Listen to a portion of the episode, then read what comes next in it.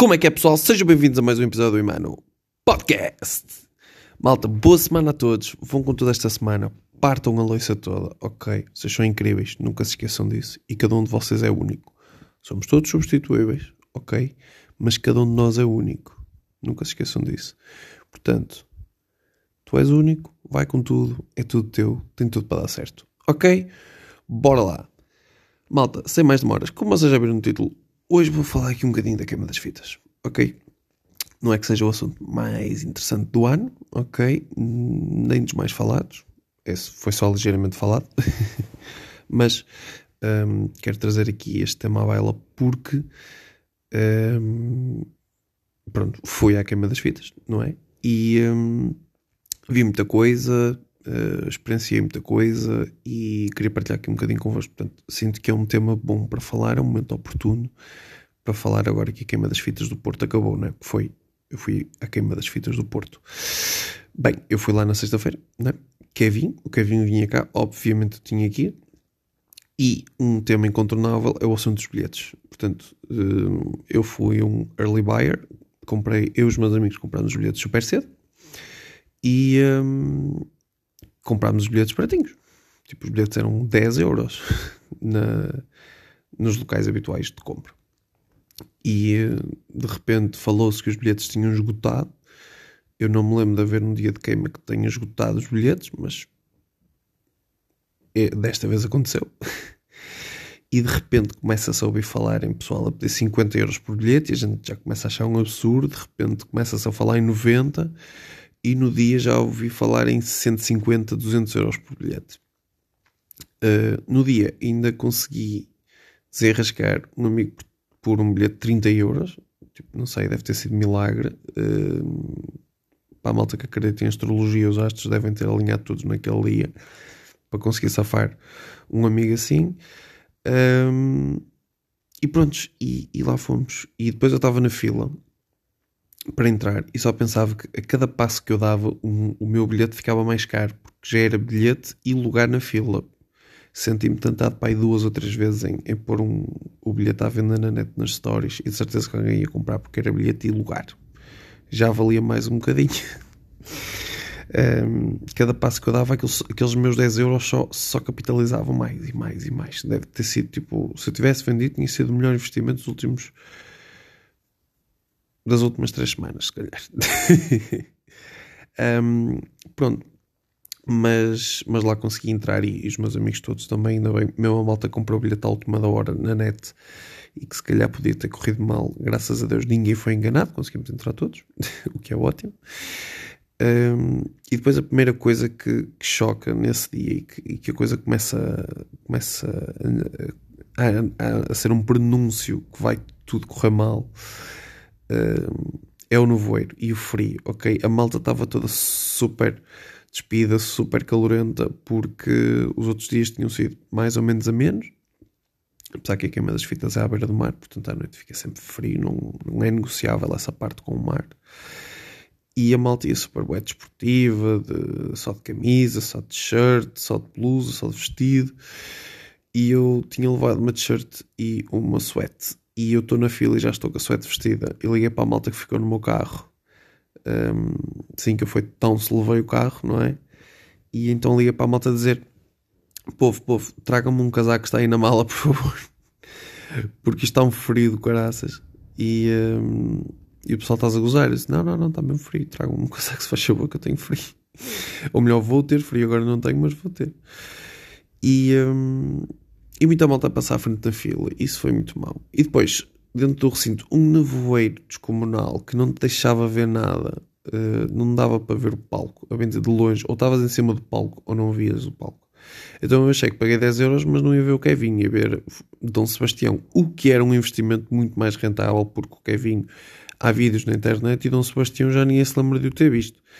Aliás, ele se aparecesse, ninguém o ia reconhecer. A verdade é essa. Se um nabo um dia aparecer aí num, num dia de nevoeiro, todo uh, equipado com uma armadura e disser que é Dom Sebastião, nós vamos todos acreditar.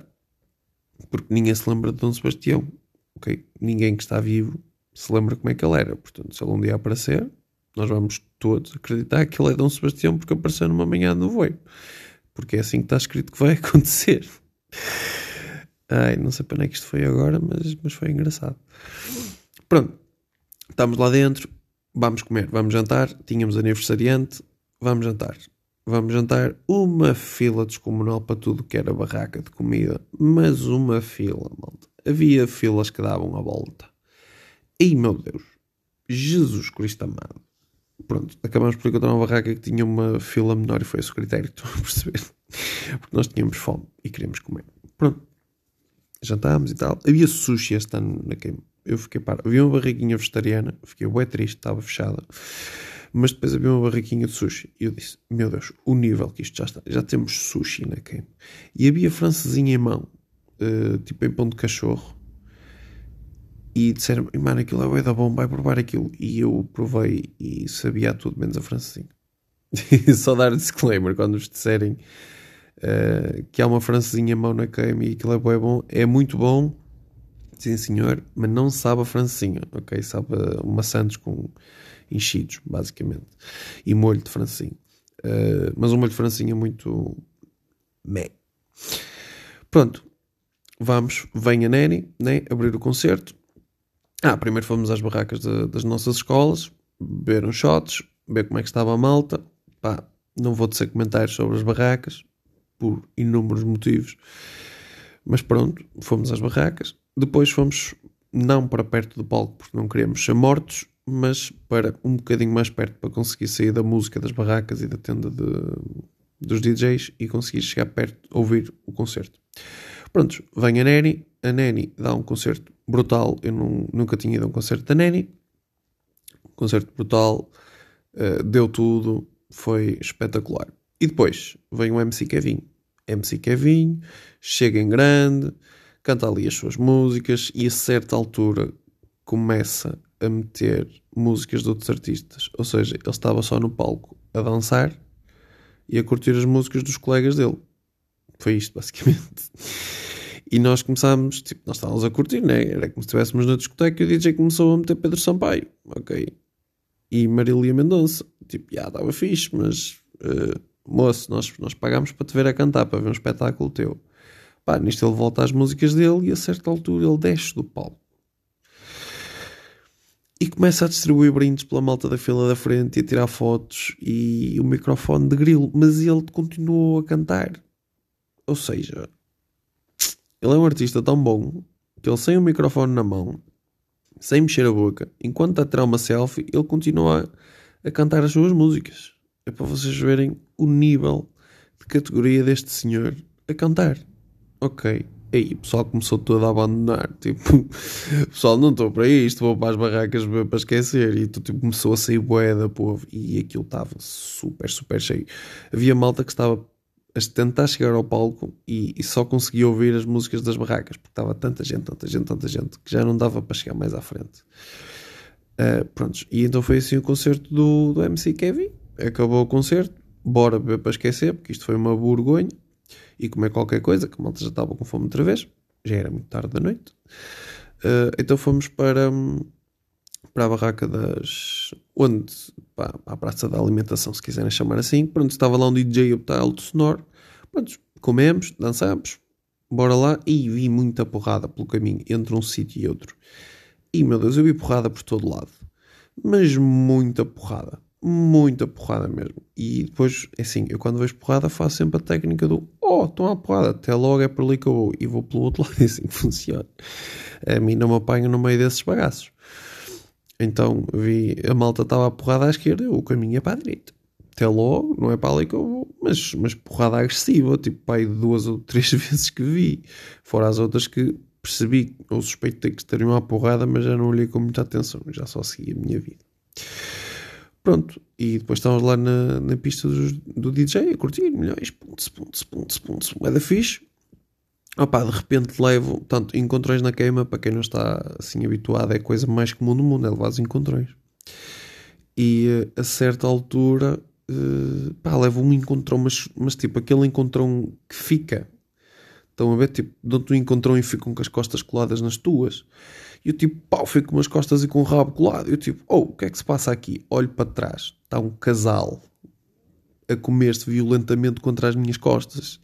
E estão os meus amigos a fotografar e a rir-se neste links e eu a rir-me também. Pá, porque aquele casal estava com muita emoção nas minhas costas.